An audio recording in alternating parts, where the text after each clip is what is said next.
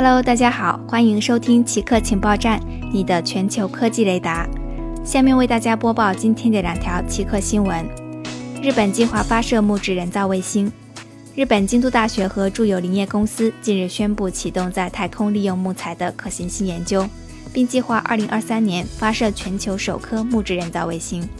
据了解，木质卫星的特点是在进入大气层时不会像金属材质那样产生有害物质，因此有利于环保。人造卫星通常采用较轻的铝制材料，进入大气层时会燃烧产生氧化铝，并且可能会在大气层中存留几十年，对地球环境造成影响。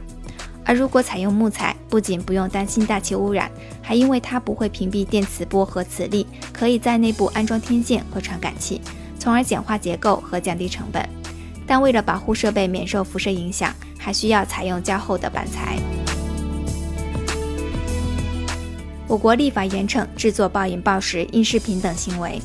近日，全国人大常委会开始审议反食品浪费法草案。草案规定，广播电台、电视台、网络音视频服务提供者制作、发布、传播、宣扬量大多吃、暴饮暴食等浪费食品的节目或者音视频信息的，将由广播电视主管部门、网信部门按照各自职责责令改正，给予警告。拒不改正或者情节严重的，将处以一万元以上十万元以下的罚款，并且可以责令暂停相关业务、停业整顿。对直接负责的主管人员和其他直接责任人员，将依法追究法律责任。好的，以上就是本期节目的所有内容。固定时间，固定地点，我们下期再见。